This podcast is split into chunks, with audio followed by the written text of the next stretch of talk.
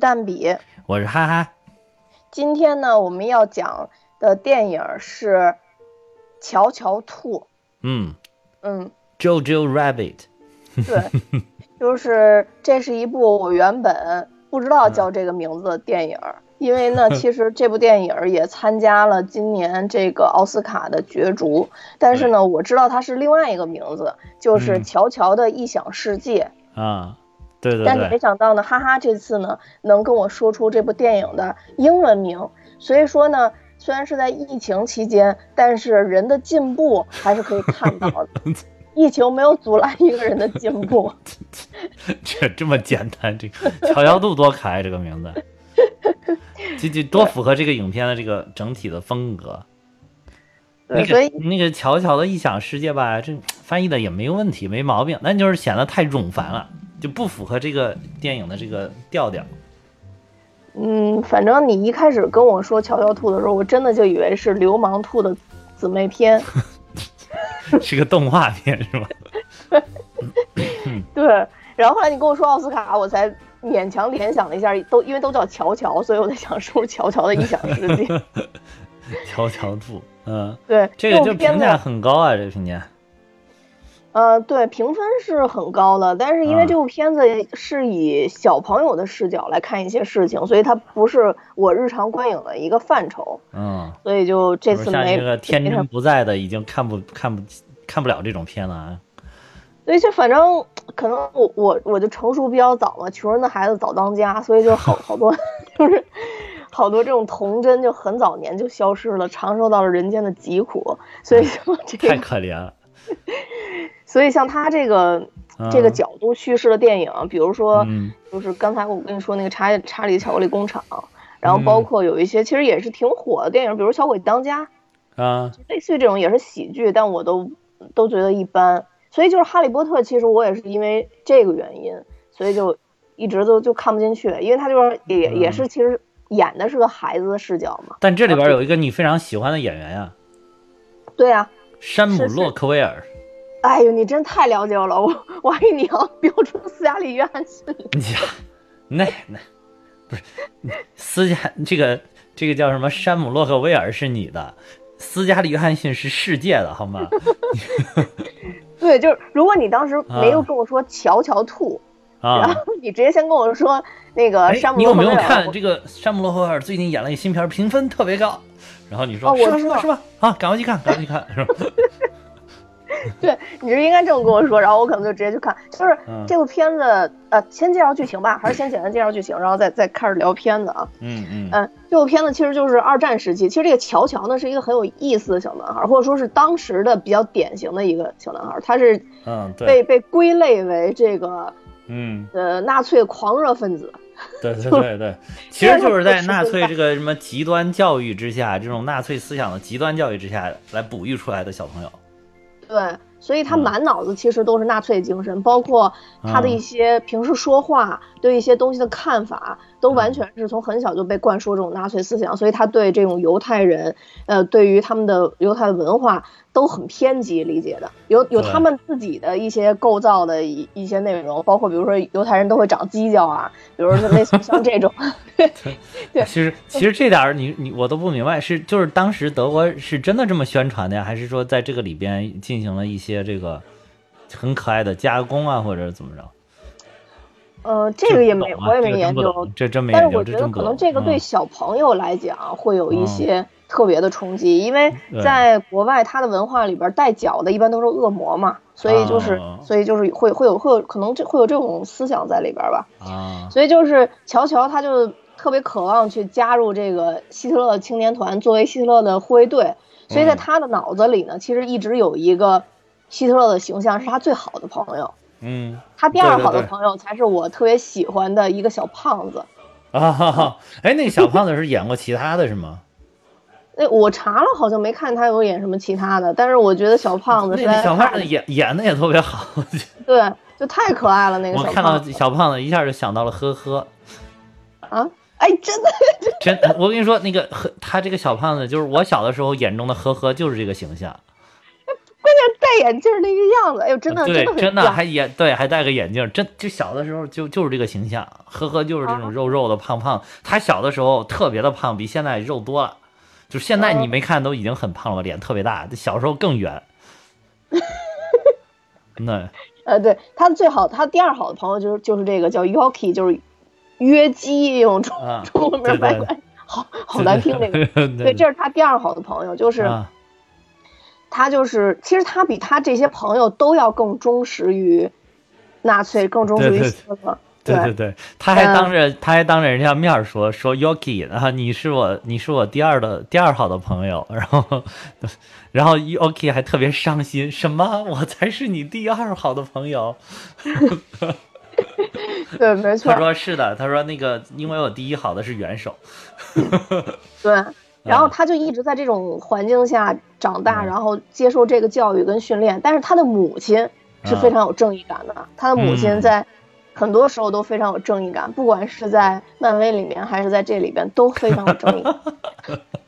而且都扮演了类似于这种地下工作者或者间谍的角色啊。啊，然后，然后，对，在这里里边，其实他的母亲嗯就是斯嘉丽·约翰逊演的。然后，嗯其实他是在为抵抗军在秘密的进行一些简单的工作。我我我理解啊，应该是比较简单的工作，应该不是说那种特别深入的工作。啊，是是是，应该是比较简，对对对对，应该是比较简单一点，偷偷的给发一些什么东西哈，对，嗯嗯，然后乔乔就发现，呃，他其实是嗯这个、他母亲藏了一个那呃藏了一个这个这个犹太的姑娘在他家。犹太小女孩儿，嗯，对，犹太小女孩是他姐姐，是他亲姐姐的闺蜜，好朋友。啊是吗？在里边说了吗？你看，你看的是英文版的吗？就没加字幕的吗？英文版的。是没加字幕的吗？呃，字幕我我我我我反正一般看，我不会上下去看，那就有可能有漏掉的信息。是她闺蜜是吗？特别好的闺蜜。英英语水平没有到，就不要老那个啥，哎，那是她闺蜜，她怎么能不知道她的生日呢？我好奇怪。那很正常啊，这很正常。闺蜜就一定要知道生日吗？对啊，我我都记不住呵呵的生日。呃你们俩是假基友。对，然后他就发现了这样一一个一个女孩儿，然后他啊以为是这个女孩儿自己藏到他家的，啊，对对对所以就是只有这个女孩儿，呃，知道在这里叫艾尔莎嘛，Elsa，对，艾尔莎只有然后 Elsa 冰知道，冰雪公主啊，冰雪女王，Elsa，Elsa 知道他的嗯母亲和乔乔都知道这个事儿，但是乔乔跟他母亲相互不知道他们俩知道这件事儿，啊，对对对，对吧？是嗯，然后，所以就是其实这个姑娘同时在她母亲和乔乔的帮助下，一直隐藏到最后反抗军胜利，嗯，然后希特勒，呃，这个这个，嗯对倒台嗯为止，然后这个片就结束了。但是在这中间呢，当然也经历了很多很多的一些呃这个波折，包括嗯他的母亲，就是这里叫 Rosie 罗西，啊，其实也是为了抵抗，等于在胜利的前夕吧，相当于在胜利的前夕就牺牲了，被吊死了。是对，这个也是很可惜的。是，然后包括在最后，其实是嗯这个山姆罗克威尔演的这个角色，嗯，其实也是他其实也是有抱有善心的一个人。他最后为了保护乔乔，对认为对 Rose 是一个好人，对。嗯，然后他就是也相当于也是牺牲了自己吧，因为乔乔嗯身上一直穿穿着的是是这个德国一方的这个服装嘛，对对，然后 所以他最后还是保护了这个乔乔。但是在整个过程中呢，因为这个被归为喜喜剧片，所以在整个过程中嗯这绝对是喜剧片，我跟你说，这绝对不是那个什么逃出绝命绝命镇那种喜剧片，这是纯纯粹粹、正正经经的喜剧片。这里边就是最悲情的两个部分，应该就是这个嗯。罗西，就是他的母亲被处死嗯，这个这个部分，然后另外就是山姆洛克威尔，就是这个哦，他最后也被被处死了，其实，嗯。对对，但其实这两幕都没有展现，一个是听见了枪声，被处死的枪声，一个只看到了其实被吊吊死的这个啊人的腿，对。就腿部嘛。啊，因为从乔乔的视角，对我觉得这个拍的很好。从乔乔的视角，其实他从他平视的角度，他只能从那个鞋，他从那个鞋一下看出上面吊着那个人是他妈妈。对对对对对，对，那这个是这里边比较震撼的一幕，其实是是比较比较高潮的一幕，我感觉。对，应该他母亲被吊死，应该是在这里边最高潮的了吧？应该是，我觉得是，就挺震撼的。当时一下就挺震撼，因为说实在，当时我也没想到那个地方是，但是但是我当时也是一下就从那个鞋判断，我说这个鞋好像是，因为因为他好像这个导演处理起来就是一直在拍他，经常拍他那个鞋，因为他那个鞋好像挺有点特点，然后很像是一个能跳舞的那种鞋子。呃，对，而且而且就是他这里边其实埋了一个梗嘛，就是乔乔一直不会系鞋带儿。那乔乔在这里边演的是一个特别弱的一个孩子嘛，对对对，就是乔乔一一直不会系鞋带儿嘛，所以在最后他其实他母亲反复反复跟他说，就是不知道什么时候你才能自己会系鞋带儿嘛。这里用了很多次这个梗，对对对，包括。呃，就是他母亲 Rosie 用了很多种方式去教他怎么系鞋带，甚至把他鞋带绑死，让他自己解开再系上这些方式，但是好像都没有教会他怎么去系。对对。到最后他母亲被吊起来的时候，因为有一只鞋的鞋带是开开的，然后他就去特别想把那个鞋带系好，但是也对对对，也但是也没有完全系啊，就是一直到最后最后最后，他终于会系自己的鞋带。对，就是好像有一种特别懊悔的感觉，我。对对对，他系不上，就是有点很，他他就是赶快去给他妈妈系鞋带，但是始终系不上，他就觉得好像特别沮丧的一个样子，就更伤心的感觉，有一种。对对对对对，情绪上好像有一个递进。嗯，对，哎，那个其实这一次的呃演员，就包括斯嘉丽·约翰逊啊，包括山姆·洛克威尔啊，包括这个小演员，还有导演，导演其实就在里边演希特勒的这个角色嘛。这导演就是《雷神三》的导演啊。对他拍了很多雷神相关的片子，不光是雷神三，啊，拍了很多。然后这个，他跟雷神相关，你说喜剧相关的吧？不，跟雷神相关的。他不光是拍了雷神三的这部电影，啊啊，他还拍了一些短片是吗？对对对，还有很多衍生的这种雷神的作品，好多都是他拍的。对，然后他能，嗯，对对对对对，他他就是认识这个斯嘉丽约翰逊，也是咱们小雷神介绍的。啊啊。啊，因为他跟雷神关系很好。哦，也是通过，就是说这个这个这个漫威，等我现在看好多，你看那个就是这两年拍的电影，好多都是那个漫威的演员在一起，就是摘出来几个漫威的演员，又传了一个什么，然后摘出来几个又传了一个什么。比如说那那一天我看那个，哎，那是是叫 Spotlight 吧？好像聚焦。哦，聚焦。哦，聚焦里边有绿巨人，嗯，有那个钢铁侠的爸。然后还有还还有谁？反正有好几个，就是一看也也是个漫威，就是漫威片儿，就是感觉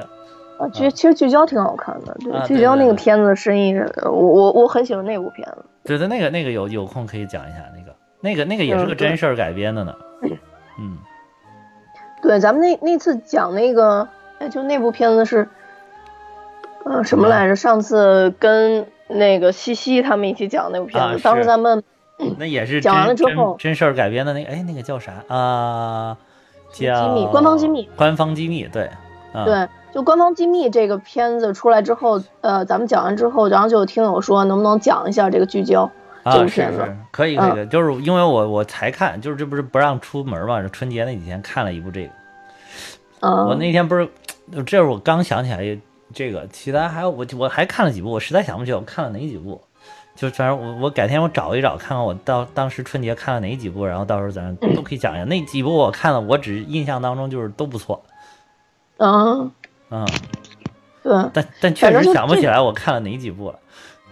就这里边这几个演员还是 确实都挺不错的，但是从寡姐的这个表现上来讲，就是因为我看了嘛，其实她这次入围的有三部嘛。呃，这个复联，然后这个乔乔，还有那个婚姻故事嘛。对他靠这个提名的女配角。对，然后婚姻故事，呃，婚姻故事是打分最高的，其次是复联，然后是这个乔乔。啊，婚婚故婚姻故事可能提名的是女主，是不是？对对对，呃，相相比较来讲的话，如果你说这三个比，那肯定还是婚姻故事演的更好。而且就是这个，我觉得这个女配没得演很正常，因为她这个里边戏份也太少。就是她算，就算她演的再好，你没什么戏啊。对，我觉我觉得其实这里边时间很短，其实。就是她最突出的表现，应该是有一幕，就是她儿子乔乔不是一直都不理解嘛，因为她儿子乔乔是这个狂热狂狂热分子，就一直不明白为什么，就是说他母亲，他母亲其实是一个应该说是和平爱好者，嗯嗯，他一直希望这个战争赶紧结束嘛，他就不明白为什么他母亲会对，比如说敌军有这个胜利的这个，呃，会会开心是吧？这个消息会开了之后心会开心啊。对，所以然后他就对他母母亲很有敌意，然后有的时候就会那个撂蹶子，然后就就 就欺负他他妈妈，然后他妈就是有时候就说说那个就必须叫你爸出来，然后教育你，但说他爸在战场上嘛，对，然后这这里边其实有一幕是斯嘉丽·约翰逊相当于突然变变装，也不是变装，就披上一件男人的衣服，然后画上胡子，对，然后告诉他说这个你爸出现了什么的，就那那那一段个壁炉里边的灰是不是？然后抹了，把脸上抹了一把，抹成就假装那个络腮胡子的感觉。啊对对对，因为我我觉得提名就是主要就是靠这一段，他其他的其实就是正常的演一个母正常的演，对，正常的演，对。但是就是他提名，我觉得应该就是这一段很给加分，很有意思演的。对对对对对嗯就，一会儿变得就是瓮声瓮气，一会儿又变得哎，他就是变成了自己的声音。然后主要是他是一人分饰两角，还自己在跟自己对话，一会儿装她老公，一会儿装装，然后一会儿演自己在跟她老公对话，这种感觉。对，就是他嗯倚在壁炉那儿，就他先骂了他儿子，然后突然就啊倚在壁壁炉那儿，假装他母亲在劝他父亲，说你不嗯应该这么骂他，你应该跟他道歉啊什么的。就其实嗯做出一副母亲还是很理解你的 样子，啊然后啊让让他儿子能融入其中，然后并且带他跳舞。其实我觉得他母亲对于他儿子的这种就这种关系和他们这种生活状态，确实让我有点想起那个，呃，《美丽人生》。虽然，嗯，不能说是啊完全的类比啊，但是就说母亲对于儿子的那种保护，让他在比较快，希望他有能比较啊快的去是成长。是是，就是前一段重映那个《美丽人生》是吧？对对对对对。那个就是他父亲一直在保护他嘛，就是一直想让他搞得很快乐的样子。对，就其实呃，当然那个就是那个更极端了，因为那个已经被抓起来了嘛。他们这个嗯属于还属于正常的生活状态，因为这是另外一个视角。我觉得大部分片子其实都是拍被迫害的一方，也就是盟军的这一方，对对对盟军的所在的这些国家。但是你说，比如说从日本的角度，或者从德国的角度，呃，这个去拍这个，其实还是比较少的。啊，对对对对，对，确实比较少。他等于是拍的，他们是作为一个德国的普通的民众的一个表现。对对，没错。所以就是，呃，你看不到平时有那么多的被欺负啊、被欺压呀，因为他们是欺压者，他们是是所谓的高贵血统的一方。然后，所以就是在这里，你让乔乔看到的，就是乔乔表现出来，其实就即使他们是那么宽松的环境，但他的精神其实是被高度控制的，是就是也没有那么的自由，其实没有那么的自由。是就是我我当时看这片子的时候，最大的感受可能就是这个了。啊，就觉得没有那么的，其实没有那么的开心。成年人其实是懂这些事情的，所以他母亲是有倾向性的，并且期待战争赶紧结束。但对于乔乔来说，他是没有办法，从小他就被灌输了很多很多这种纳粹的思想，包括刚才咱们说的那些文化，所以他可能，呃，完全没有明辨在这方面的是非的一个能力。对嗯，对，所以你想，就就很可怕，就说这么小的一个孩子就被冠以狂热分子的这么一个一个一个标签儿。那没办法呀，这个就是教育的这个你，所以说你你教育这个，它既是伟大的，有时候你看着也很恐怖啊。那嗯，就是就是你看被谁利用了，你你被一个这样的纳粹分子利用了，然后来教育全国的小朋友，那小朋友从小就是这样，然后等长大了就要加入纳粹，要去打仗，要去杀犹太人，就是挺可怕的。你你换个角度想，其实我从这点儿就是你换个角度联想，你看看现在的台湾，那就是自从之前阿呃那个阿扁改了教科书，然后后来就嗯改的内容越来越大，越来越多，然后一直到现在，你看这个跟原来的台湾，你现在台湾年龄跟原来的台湾已经完全不一样了。嗯嗯嗯，就是好多人，尤其是今年这个谁那个呃蔡英文又获胜了之后嘛，然后就好多人就说，简直统一和平统一的窗口都已经关闭了。对，嗯，嗯对，其实其实也是为什么就就是台独分子就是抓住了我要搞教育，还有就是香港啊，去年的香港，你你看这这其实这些事情，你过去这么多年都发生在我们的身边，一直香港一直用着港英政府时期的教材，现在嗯教育出来的这些所谓的废青什么的，就是这个样子。就是你你完全跟他就是没有道理可说，然后他可能还觉得跟你没有道理可说，你们这些都被洗脑了，然后你们根本就不讲道理，你们就不懂什么什么什么，就是被洗脑了，然后咱们还觉得哇你被洗脑了，你这个你根本就跟你无法正常的说话，简直就是。对，就是其实他们也是被被改造的一方，就是被改造了，对，就认真的层认知的层面是不一样，你看到的世界就完全不一样。对对对，所以这个你比如说你比如说台湾的跟香港的这些台独分子跟港独分子，他可能觉得他好客观，我站在客观立场，你们看不到，你们在墙内，好多事情你们哪知道？然后这个对啊，你看多么的这个独裁专制不民主，你们连言论自由都没有，你们那什么都是。都不文明什么什么，但是其实他是他已经是被改造过之后的认识了，他他因为你无论不管是我们墙内的还是墙外的，你都说实在就都很难站到一个完全客观的角度去去来看待一个问题，只能说是尽可能的多的了解信息，了解真实的信息，然后加以比对，然后来得出，然后同时具有一定的独立精神啊，然后来去。思考分析一些问题，可以说，你看香香港的去年他们搞的这些，我觉得这些人根本就没有独立思考的能力啊。嗯，对，没错，就是，呃，怎么说？如果你作为统治一方，我觉得这是很正确的。就如果你作为统治一方啊，你你你你你从教育来抓这件事儿是绝对正确的，绝对没问题，对对，绝对没问题的。就是就真的是夏虫不可以语冰，你就把他们改造成夏虫就行了，就就别让他们去见识这件事儿就完了。对，所以我觉得，呃，我我觉得就是，呃，这部电影起码切入就最开始。呃，最开始开始的那那一幕，就包括呃，周周去跟希特勒有一个虚拟的对话，因为那是他想想象出来的嘛。对你可以看出，对，呃，就是最先就是他对谁的崇拜，从电影里边第一幕就能展现出来。而且当时会觉得，哎，怎么回事？怎么这个小孩竟然能能见到元首？能见到元首？对对对。然后其实就是他一直在想象这件事情，然后他的精神世界完全靠希特勒去支撑着。我觉得是是。是，对，而且就是他那个小怂劲儿，就完全靠精神里面这个希特勒再去支撑他，让他不要怂，不要怂，就是有一个有内心的，就好像是有的时候我们自己也有这种内心声音呼唤自己啊，这个事儿你不能认怂啊，你不能怂啊，还怎么怎么，就这种感觉。然后就他一开始也是，就是说你他那个不是 Hell Hitler 吗？那个 Hitler，然后呢，他在说，说，你这个是叫的不够诚恳，不够这个。就叫什么不够的真诚，对吧？不够真诚，你还得再来。然后他又叫，还不行，还不真诚。然后一直其实就是自己在鼓动自己，这种这种感觉。对，就是他自己鼓动自己嘛。包括就是等于呃，第二幕就是他们在一块训练嘛。嗯。然后就是那个让他杀兔子，什么扔手榴弹，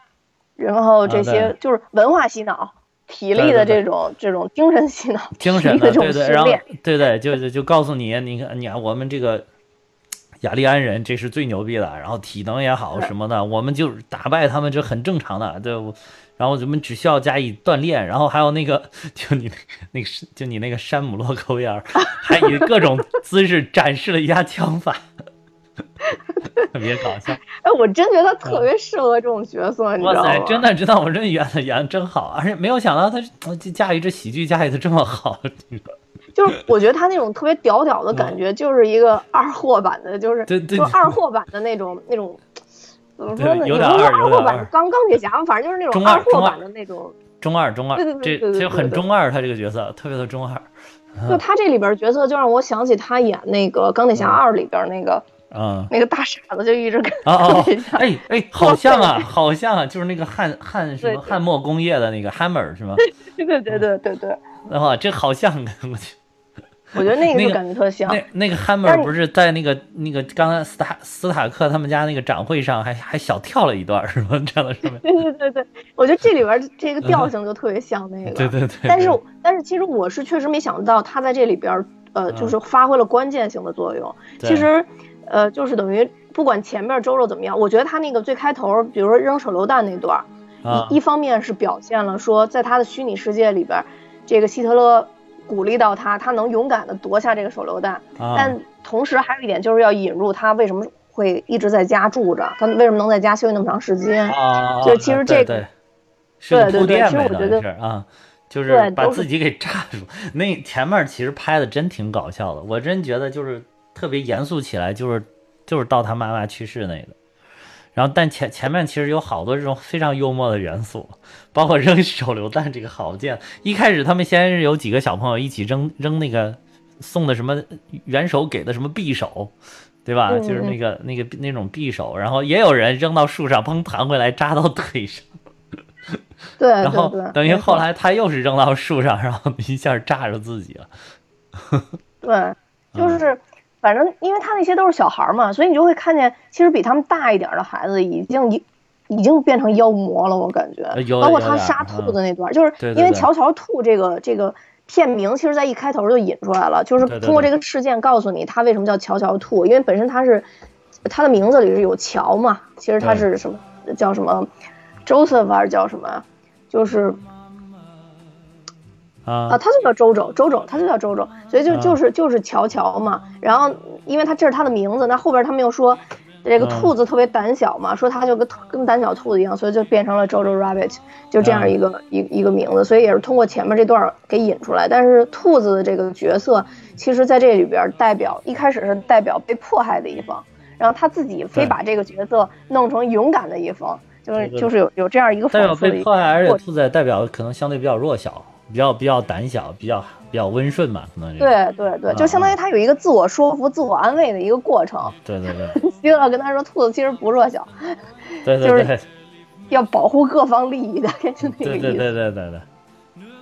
啊，说说说这个兔，对，就是他他那个幻想的希特勒就安慰他嘛，说兔子不胆小，温顺的他们每天都面对着很多残酷的世界，然后他们可以欺瞒所有的敌人，勇敢、狡猾且强壮，然后就等于其实就是自己坐那儿很很无助的自，然后自己自我安慰，其实是，对对嗯，对。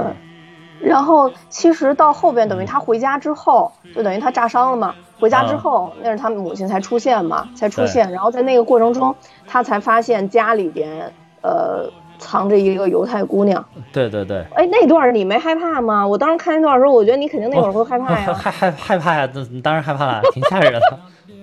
我我就我他就往里边那个一一一往里边爬，我就心头一紧，你知道吗？我就知道肯定要突然出来个人，出或者不不一定是人，就是反正肯定要突然出来个啥。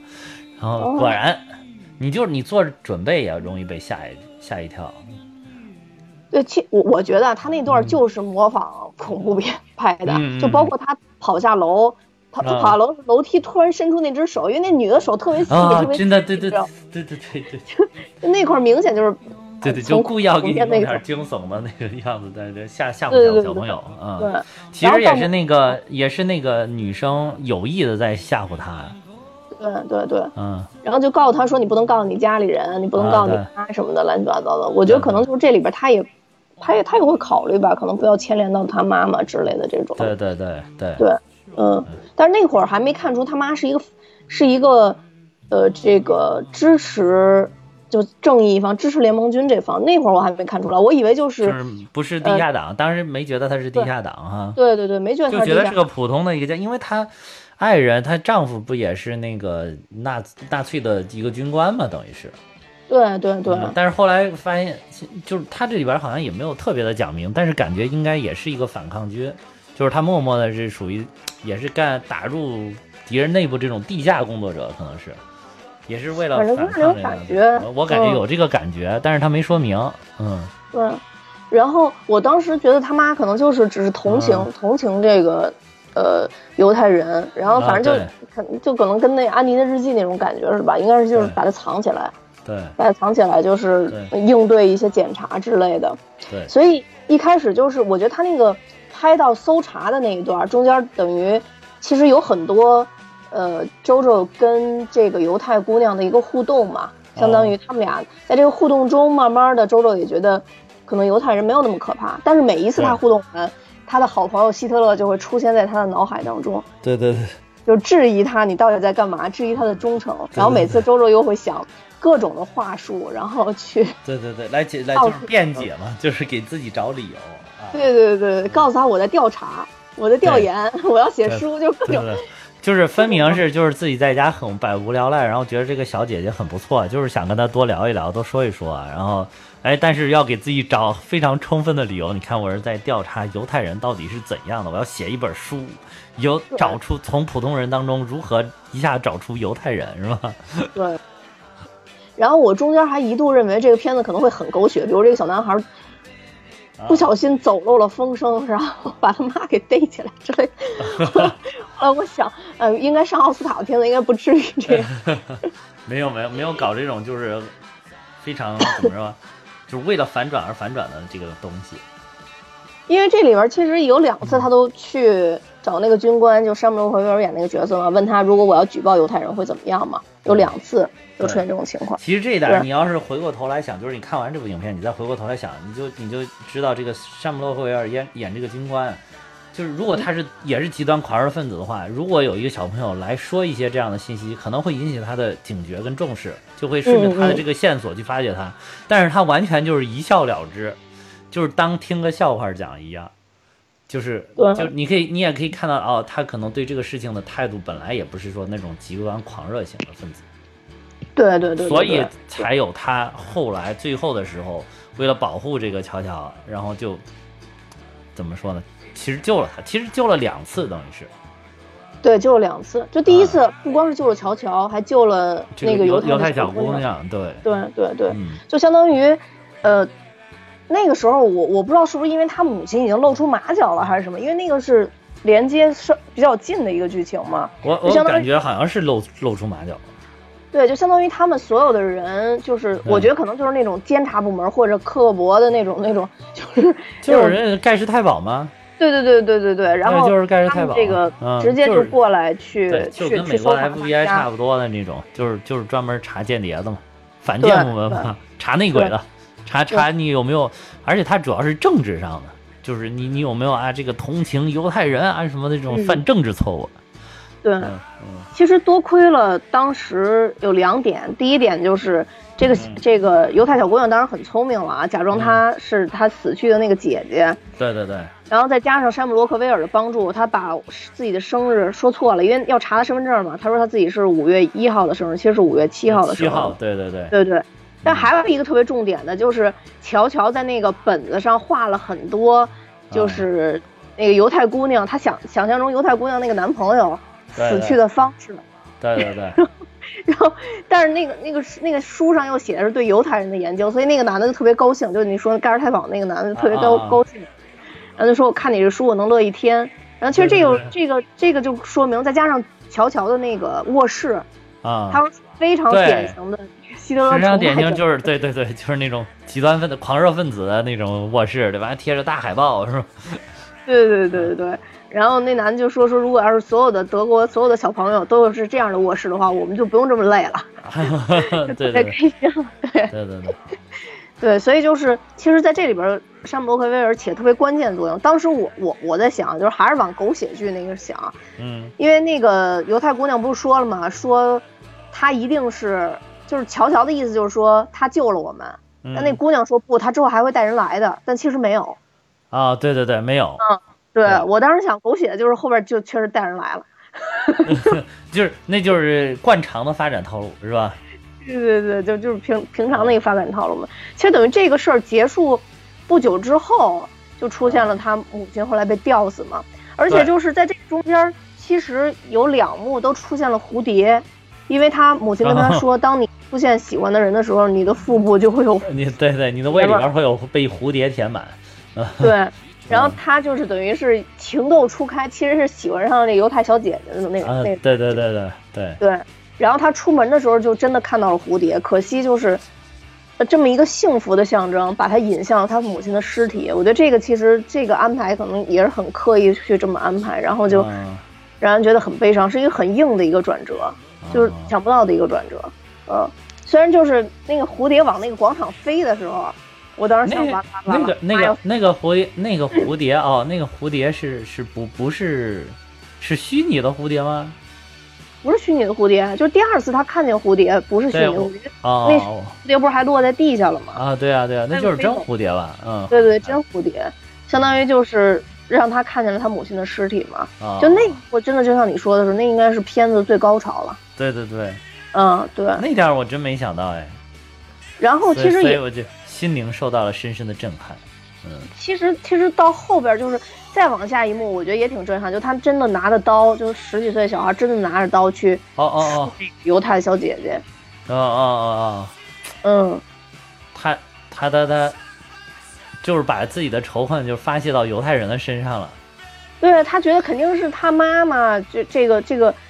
同情他。为了为了保护他，所以我妈对。去世了，嗯，被被对对对。人害死了，嗯，嗯，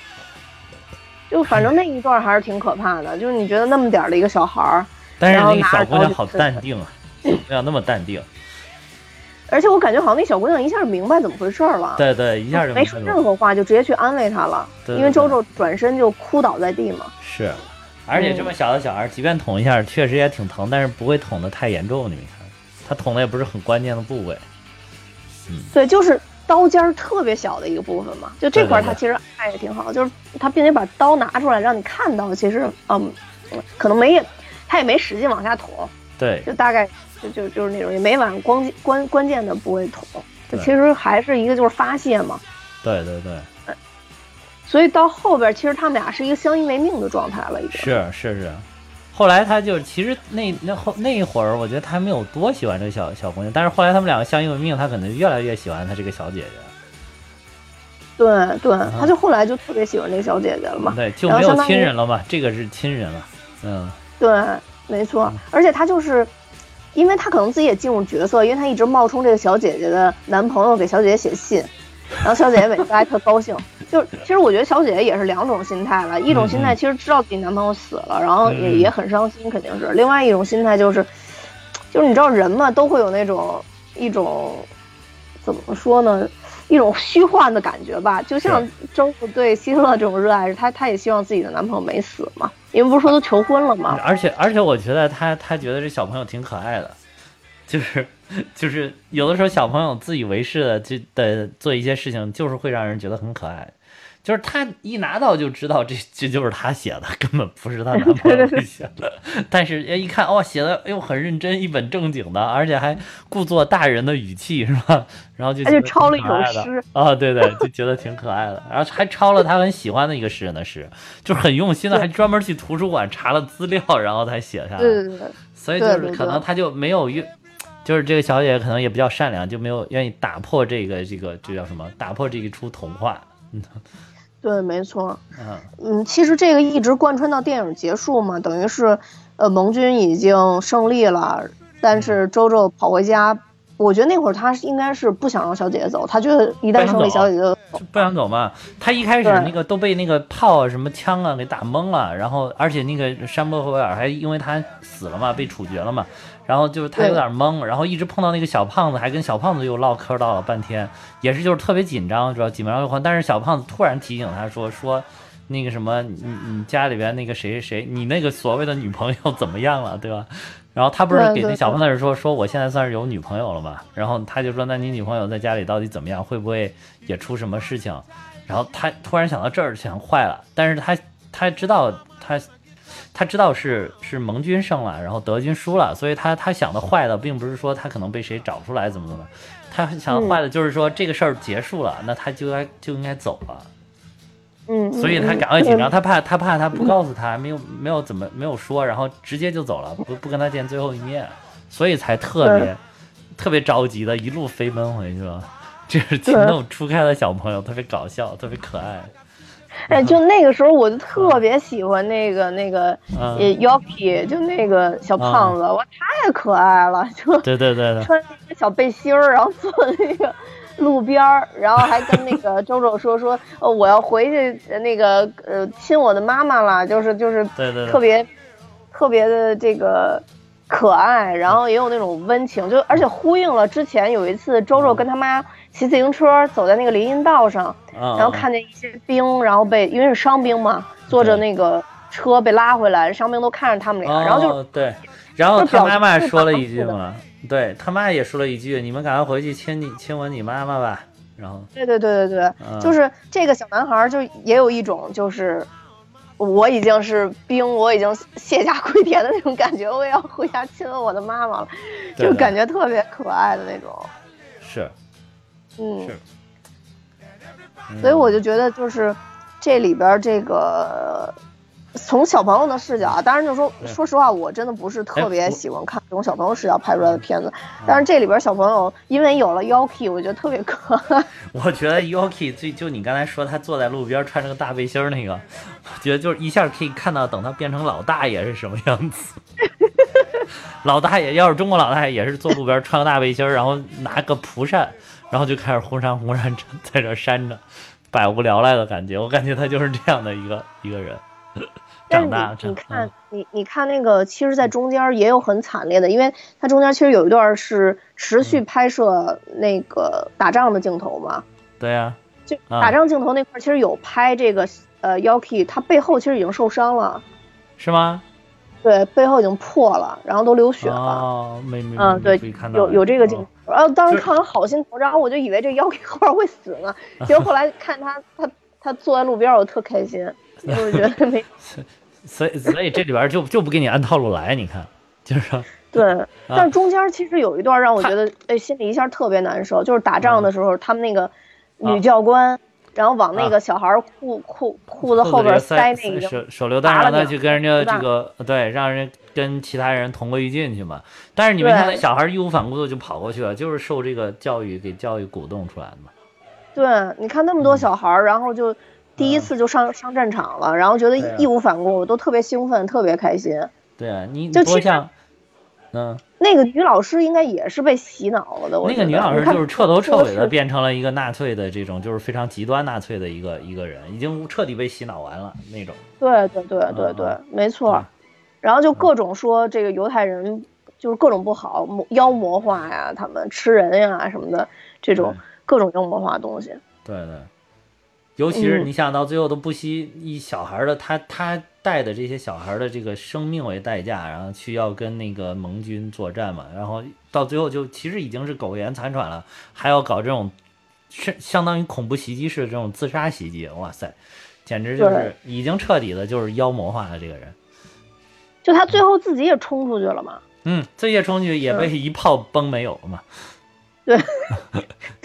这个一炮崩其实这里边好多。这这也算是一个幽默的处理，就是他刚出去，咚咚咚咚，还没打两下，然后本来他那个姿势就很搞笑，他又特别胖嘛，然后结果砰一炮炸过来，然后整个你就知道他被炸没有了嘛。对对，没错。然后反正我那个时候看，我就觉得，就他被炸飞的时候，我还觉得挺解气的。其实，就虽然他应该是被迫害者，就是受害者，但是但是我还挺解气的，觉得。对。对。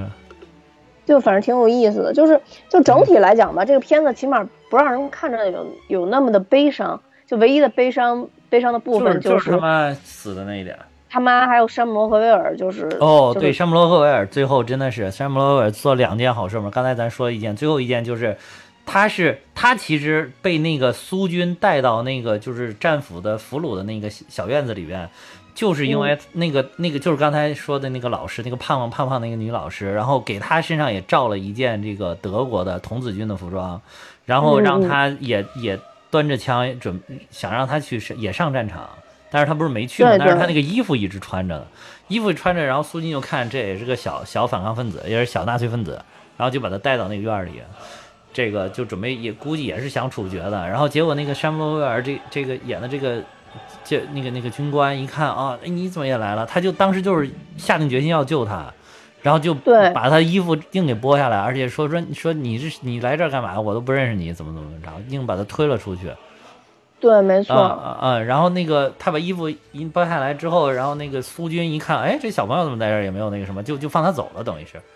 然后但是随后转身就把这这个里边的这些战俘就都处决了。嗯。对，而且看他的那个态度嘛，就是对这个犹太的小孩儿，然后态度特别恶劣嘛。嗯。但其实他最后跟他说了一句话，说，呃，Rosie 是个好人，是个大好人。对。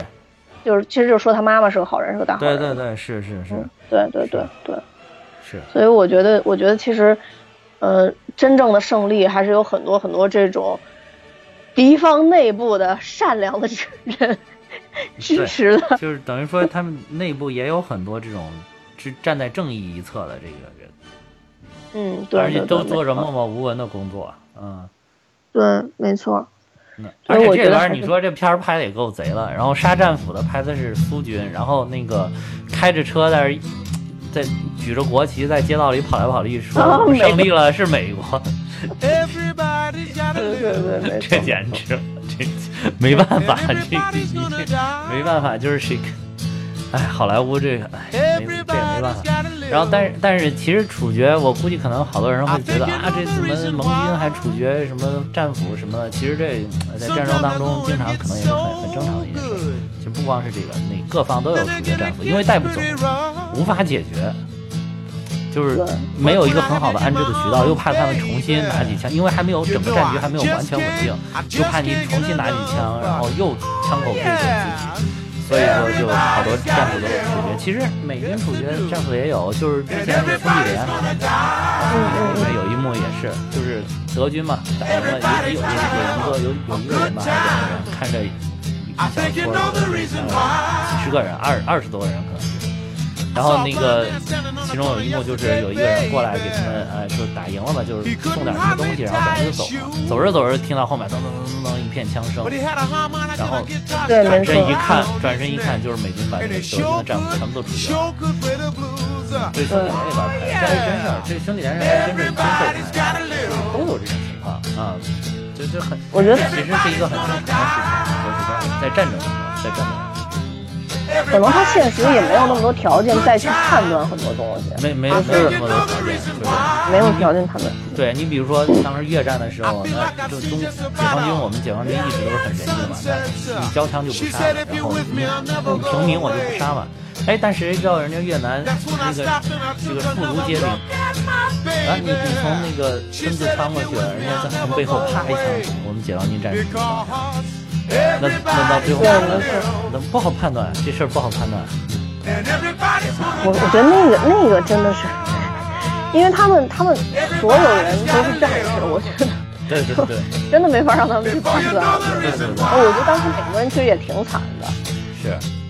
就是确实，而且.有很多妇女和小孩儿参加进来以后，就会让人太难判断了。就他们这种这种就跟这个怎么就说跟这里边一样弱来杀人。myself. 对对对，你就跟这里边一样，这个不是那个胖女胖老师也是让那个小朋友上面，怎么办？虽然是觉得哎呀不应该杀小朋友，但是小朋友端着枪呢，你不帮他他，怕帮了你啊。对，没错。是包括那个小胖孩儿，就是你特别喜欢说那个 Yoki 那个小胖孩儿，他不也是还扛着个火箭炮跟另外一个小朋友两个人，你你看很吃力，但是也在那个努力的在那好像要要反抗啊什么要战斗啊，也挺有意思的对，啊。哎，这个我觉得哎没可能没办法吧，他他他所以所以整个悲这这个就是整个它是个喜剧呈现，但呈现的是一个大时代的悲剧，这个是这个基调就在这儿定了，你没有办法。对，没错。嗯，就就反正很难吧，因为这个片子其实他拍的已经比较完整了，就包括这些人，呃，受了这些训练，然后怎么变成现在这个样子的，我觉得就是已经全都挺完整的了。是。嗯，而就是这个怎么啊？还有我觉得印象比较深的一个一个地方，就是他妈啊第一次领他去看那个广场上，就是枭首示众的那些人嘛，就是不是怎么说，就把那些吊死嘛，吊死了之后就再嗯挂到那个顶上示众的那些。那那些人，然后他就问他们怎么了，然后他妈说了一句话，就是你能听出来啊，他是他就是内心倾向于很正义的这种一面，就是说他们做了呃能做的事情，对，就是所能做到的事情，然后就是就是，但是他们所能做到的事情就是是是是最后有有这个，但但他不是说这个啊什么，他他其实是一种歌颂他们，就觉得啊他们是英雄。你的我觉得潜在的台词就是说这些是英雄。就周周很抵触这件事儿嘛，本身。对对对，嗯，哎，对，然后后来就是第二次，就是他就还在同一个位置，结果看到了他妈妈，所以有有这他这里边好多这种好像前后有对比有反差的地方啊，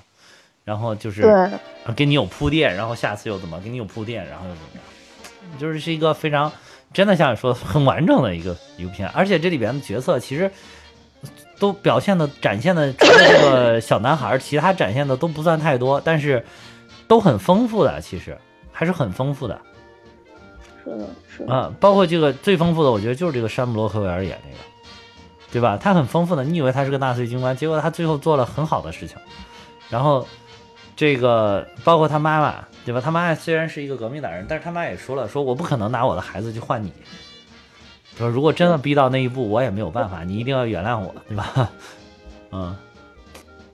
就是都都很都很复杂，包括乔乔的复杂是在于他的整个思想和精神的一个大的转变，就从一开始叫什么 Hell Hitler 是吧，一直到最后的 Fuck Hitler，Shit Hitler Hitler 是吧？彻底的从精神上把希特勒给给除给给根除了嘛。其实对就是有这么，就是最后那一飞脚一踹是吧？嗯，对，直接把他从窗户里边踹出去。平常他都是自己从窗户里面走的，那是他一脚把他从窗户里边给踹出去了，就那一脚就相代表他从思想上彻底跟这个纳粹跟希特勒给切断了。对，没错，确实是，嗯就那个也是特别表现的嘛，为特别表现出来。嗯，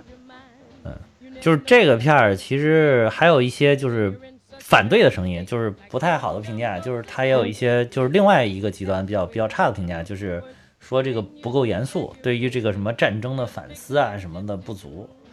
啊，反正我是不太支持这种说法。你你不能说我拍个战争片儿，就是拍个反战的片儿，我都是要从什么这个表现啊，战争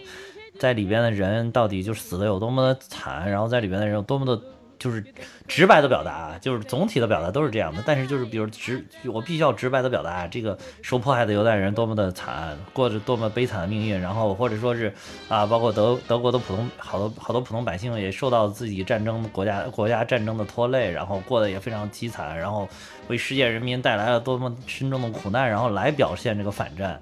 或者来反思这个反战，我觉得它可以有多种形式嘛，这只这就是一一种形式的尝试。然后就比如说这个，好像这个就是普通的那个观众的评分就比那个影评人的要高很多。就是你用这种形式，可能大家更是是一个普通的老百姓更容易喜喜闻乐见的一种形式，它可能更、啊更好的在这个很通俗的环境，在很很世俗的环境上来宣传这个我们比如说要反战啊，要什么要。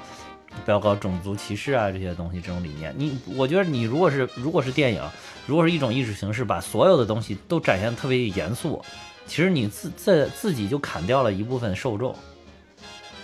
对，对，本来这个电影是个很丰富的形式，有严肃题材的，有有这种喜剧题材的，我觉得这不是正好互补嘛，都挺好的。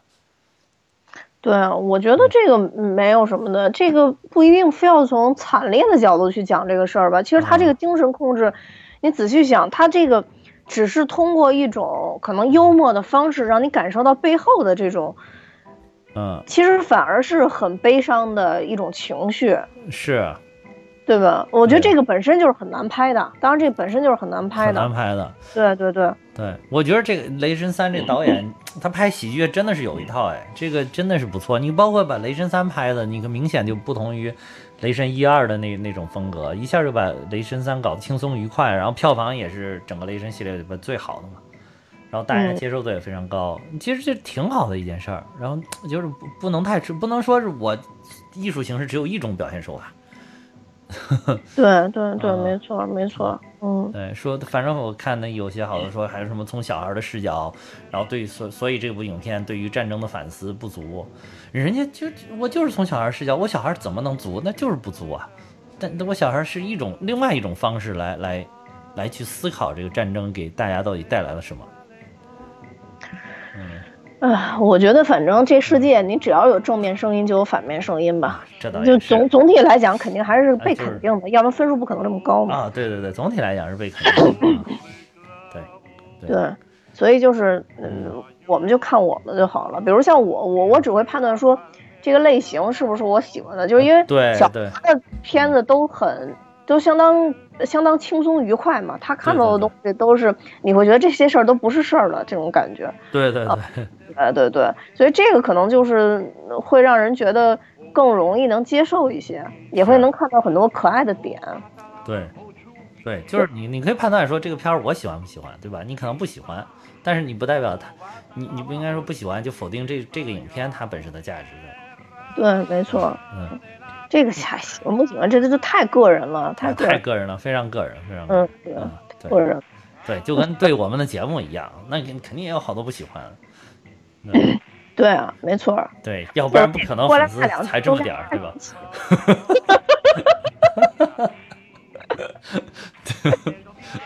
对，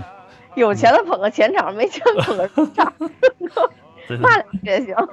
对，但是我我看就是咱们上一回不是录了一期跟那个疫情有关的节目之后，我看总体留言好的还是觉得就是能在这个疫情期间听到咱们这节目还是挺欣慰的。嗯，废话，能给你留言的人肯定不会太讨厌你了，对吧？啊，对，真的是，尤其是不是，其实我觉得留言还好，留言有的时候那种就是他真的是很讨厌，他故意留言就是想恶心你嘛，就是你你让我听真不爽，我也不能让你高兴，所以我也我也得恶心你，就是这种这种的有，但是我发现打分的基本上没有这样的，打分的就是更多的是那种喜欢的，对，打分才逗呢。之前有人打了一个一星，嗯、然后我不知道是不是同一个人啊，我我反正之前看见过一次一星，后来就是有一个咱们的听友跟我说，他想打五星，结果单独私信跟我说，摁错了，一星，摁错了。我说没事没事没事，这这都不是问题，这都不是事儿，哎呀，就特是逗。能能按能按不按几颗星都已经是对我们的肯定了。对对对对对对，手抖到几算几，没事儿。哎，没错，对。然后之前是狗哥还是谁，然后特别那什么说啊，我听节目这么长时间，发现在才发现这个打分，我心想这打分儿这功能才上了几天，对对对 太热情了，对对对都不错。对，要不然最后毕竟是在疫情期间，咱再简单说两句跟疫情有关的事儿呗。嗯，说说啊，就是这个，我最近这几天主要就是看了一些比较令我感动的事情，就是看这个医护人员啊，多么的那个什么，哎呀，非常的，确实确实感觉看着有的时候感觉很感动啊，医护人员真是克服了很多困难啊。嗯，对，是这样啊，确实是这样。而且真的也也是要说，确实也是不光是医护人员，还有还有一些公安干警嘛，然后这个也都是投入一线，因为因而且又怕回家感染家人嘛，都都不敢回去，就是最多是离远远远的看一眼，哇，这个还是挺感人的。我是那天看了一个大夫，嗯呃，就今天吧，今天看了一个大夫，二十九岁，然后马上要结婚，后来因为出现疫情，呃，就是说推迟了一下嘛，然后现在支援疫情，然后今天去世了，啊，感染了吗？对，感染了，没救过来。哦，哇，这回我这几天比较唏嘘的，还有我发现就是这几天有有有开始报道有那种类似的，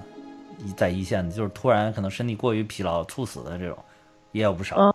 嗯，有有有有年纪大一点，也有稍微年轻一点的，所以这个真的是，而且这这回最令我感动就是，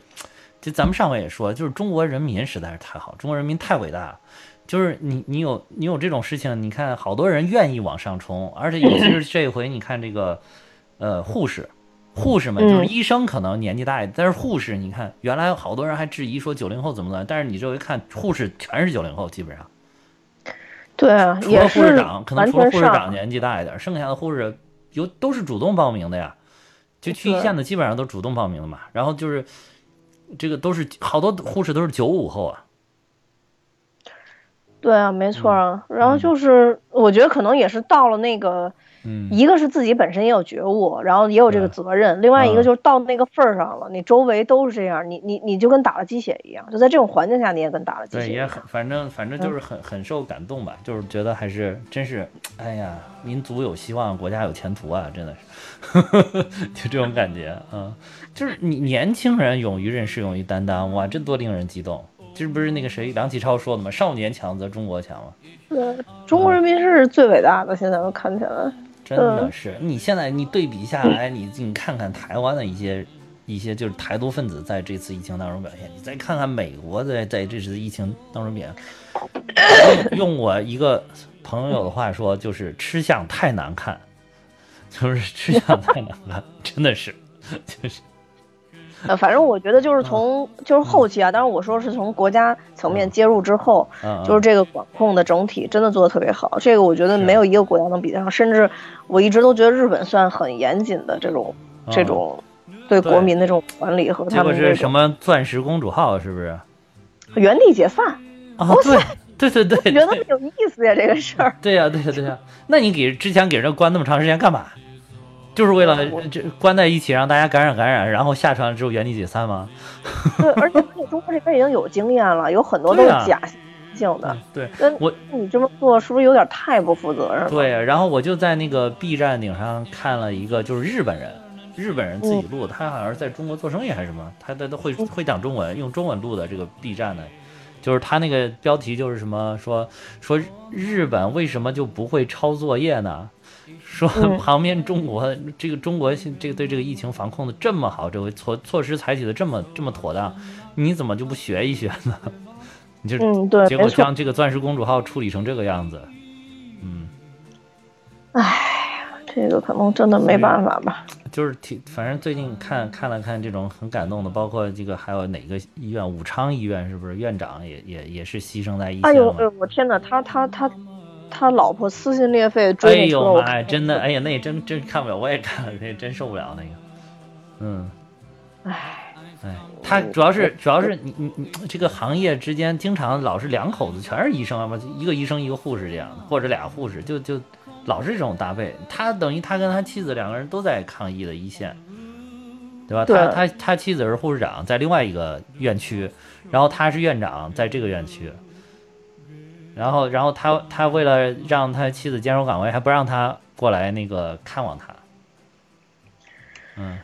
唉，反正我觉得这个事嗯儿就确实是他们太伟大了吧。就是很就就是里边很多很多这个，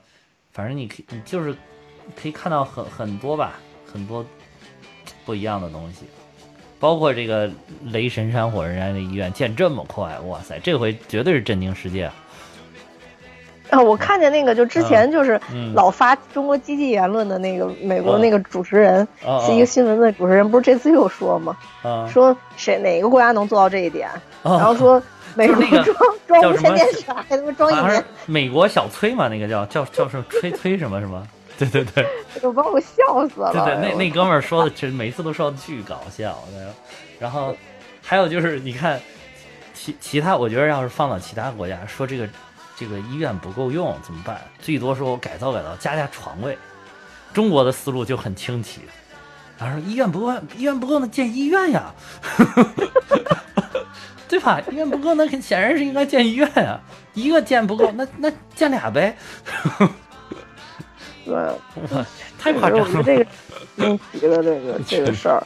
对，然后那个侍卫的人不也说了吗？啊说那个嗯说就有很多声音说中国人做的不好嘛，啊，然后说中国人还做的怎么好？说哪个国家能在这么短的时间内增加这么多张床位，隔离床位，对对对，谁都知道。嗯，对，确实是，哎呀，是。哎，中国人就是很伟大了，就现在其实是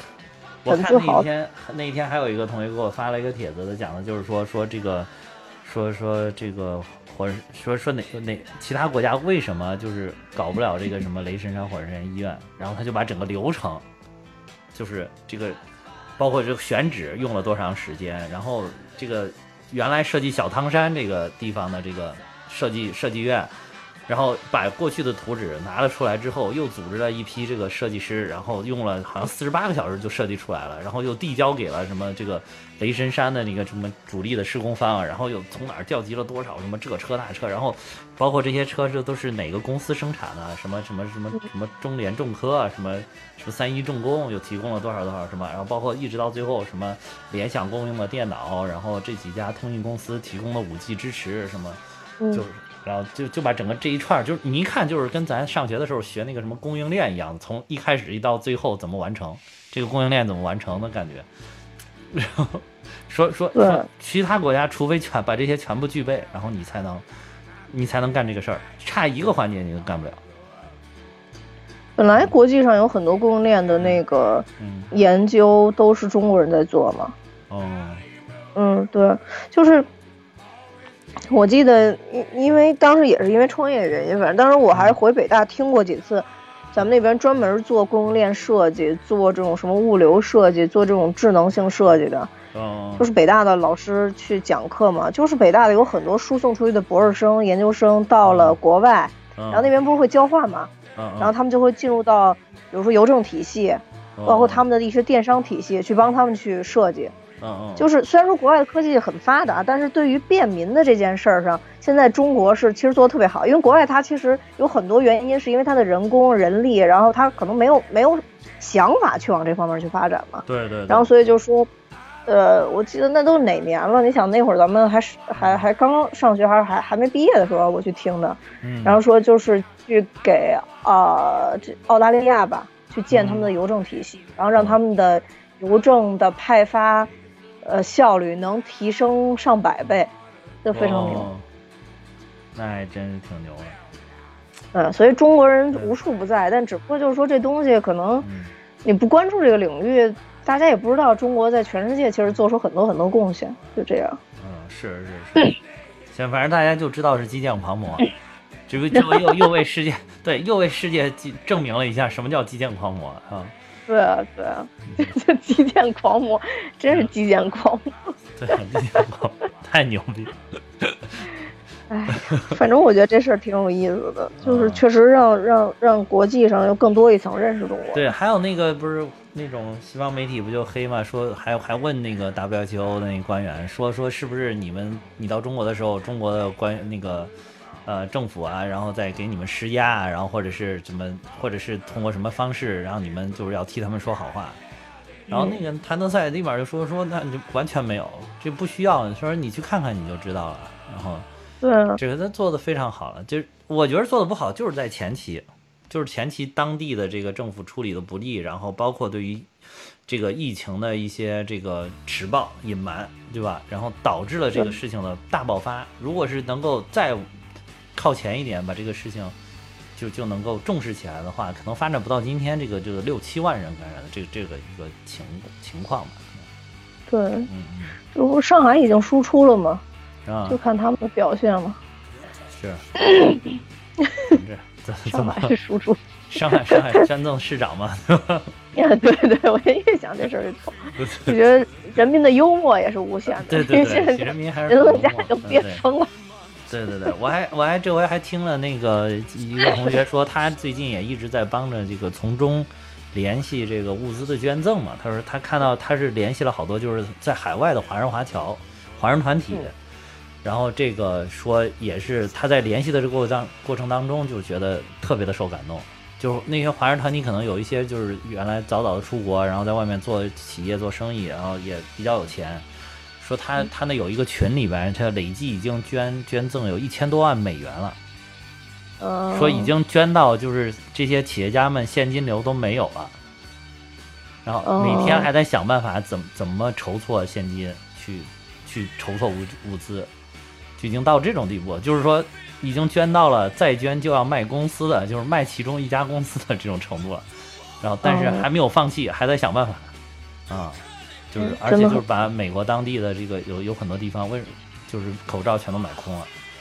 啊，确实是，啊对，确实也是，就是需求量太大。了，然后这个，所以我就是当时我跟他聊也在说说说为什么有这个情况，就是可能蛋兄不是研究这个国学啊什么的，我觉得他可能有感触，就中国的这种文化好多它是一种家文化。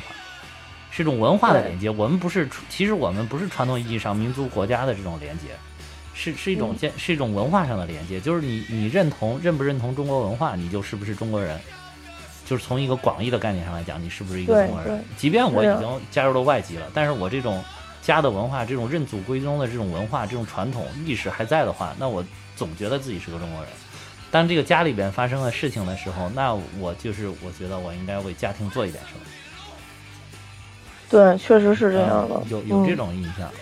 所以这次海外华人也帮助很多嘛，不是有一个人背那个背口罩从土耳其回来，哦，那个视频，然后关键有很多做好多做好事不留名的人，不留名。往下扔东西，这这这 受不了，这对对对。他是扔方便面的，往各种公安局里边扔方便面，人以为扔炸弹呢，吓得够呛。，哎，那个咱们那个群里边二群里边吧，那个笑笑不也是说是在那个下单在在武汉下单的外卖嘛，然后送给医院的医护人员嘛，说作为自己生日的一个礼物嘛，就给自己啊生日的一个礼物，就是为那个呃医院的这个护士送送一份这个外卖，送一份外卖。啊、而而且他不是说了，他说当时小哥就是接了单之后，知了解是这么情况，小哥也很也很受感动，也很积极，也很热情的去帮他完成这个心愿。啊！而且今天我还看了一个，就是什么有一个叫什么什么瓦坎达咖啡还是瓦，哎，是不是瓦坎达？瓦坎达咖啡，就是武汉的一家咖啡，然后默默的给现在成大网红店了。然后那个今天新新闻央视的新闻刚刚报道的，然后就是他现在有他那个咖啡店里面现在已经没有客人了，然后有七个员工一直每天做咖啡给医院的医生护士送过去，让他们能能喝上热咖啡。然后然后后来好多这个网友知道他们这么一家，而且他们都会在那个咖啡杯上写武汉加油手写，武汉加油，然后每一杯都要亲自手写。然后好多网友知道了这个事儿之后就开始云下单，然后就是。不停不停的下单是就是为了让他们能多送一杯给那个医院的医生护士，你看这些这些医务工作者，然后就是特别搞笑的说的就是说有一天都关门了，然后突然自己的那个账上一直在不停的嘣嘣嘣在进账，他一开始一开始有个两三笔的时候，他以为是哦之前那个钱没有到账，现在到账了，就后来发现一直不停的跳，不停的跳，不停的跳，特别多。后来发现哦，原来是大家在全国各地的网友在捐赠。后来你知道捐了多少吗？他这几天收到了两百多万的捐款，那就都化成咖啡了呗。对，他就说那我这他，然后他就开始在他那个群里边还是什么的有有一个还是微博上，就每天公示这个钱我是怎么用的，呃，怎么用怎么用，然后每天还在坚持。然后他现在就是多加上了就是这些谁捐赠的，他把这个有留言的人的 ID 都写上。就是哦要把这个这个啊，要把这个这个种说你们这些有这个信息都传达，然后而且那个当时他那个老板接受采访的时候还，他他那个老板接受采访说的还特别好的一点就是说，说说他说虽然这个是他说这个不光是两百万这个存款这么简单，说为什么觉得这个特别的温暖，就是因为这两百万存款是经常就是说是十几块、三十几块、五十块钱这么一最多就是一百两百这么来的，所以你可以看看这两两百万有多少的人的爱心在后面，并不是一个两个说大企业家一个人两个人一下挥手就是一两百，并不是，都是一杯一杯咖啡汇聚起来有这么多钱，所以它代表了是有这么多人在非常热心的、暖心的办着这些，关注着这前方抗疫的这些一线工作者，唉，反这个才是正就现在最感人的，嗯。确实很多。嗯，对哎，所以就是还是感觉能汲取很多正能量吧，也希望就是前方确实也都希望他们都能保护好自己，不要再有更多的这种哎感染呀或者什么的。啊哦对，还有刚才我就是跟你说，我那个朋友不是说他筹措的那个什么，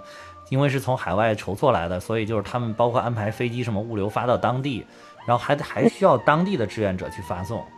然后当地的志愿者也是不计报酬的，没日没夜的就在派发。但是在这个过程当中，说有三名这个呃志愿者是一就在派发过程当中也感染了这个肺炎，说搞得他们心里边也很很不好受。嗯，啊对，是之前那个我们运的那个口罩也是，它必须当地有接收方，对，呃，当地有志愿者愿意去为接收方服务才行。当时那个口罩落地的时候，就是找不到嘛，找不到。当时想送医院，所以其实停留了很长时间，但后来发现医院必须是，呃，就反正那段时间是啊，必须是国家统一调配的物资，因为怕你可、嗯可能怕你捐的口罩，你在你不知情的情况下捐假口罩，比如说啊，，对对对，所以当时不允许的。然后呢，我们当时那个口罩就是送到了武汉和周边地区的一些那个就叫什么卫生社，嗯。就是呃不是叫什么卫生卫生站，反正那种就是社区的那种那种嗯。呃帮人去测量体温呀、什么的那些地方嗯。啊，就给那些那在在那边去发放的，呃，嗯。最后算是有人接收下来。对。哎，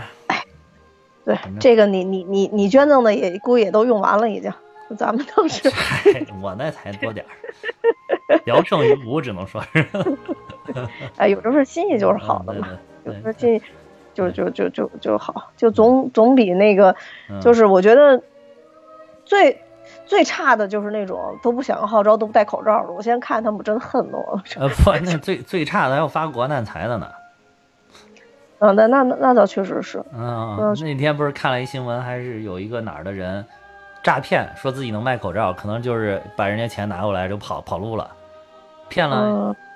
一千多万，啊，我操那，是多少啊？那也太孙子了。因为现在这个很贵啊，因为现在口罩很贵的嗯嗯啊，所以他就可能骗了很多，然后已经被公公安机关逮捕了。现在，哦，嗯，很好，那还好，哎，那这这就让人放心了。对，也是在新闻上看的，反正嗯，哎，好坏都有吧。但是我觉得大家还是多吸取一些正能量，然后这个有这么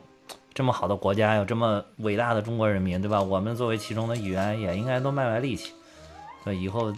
对吧？就是我们专心录节目，对吧？也也呃不太不太专心，就是我们每次录的时候专心一点啊。对对行，专心录节目，对对。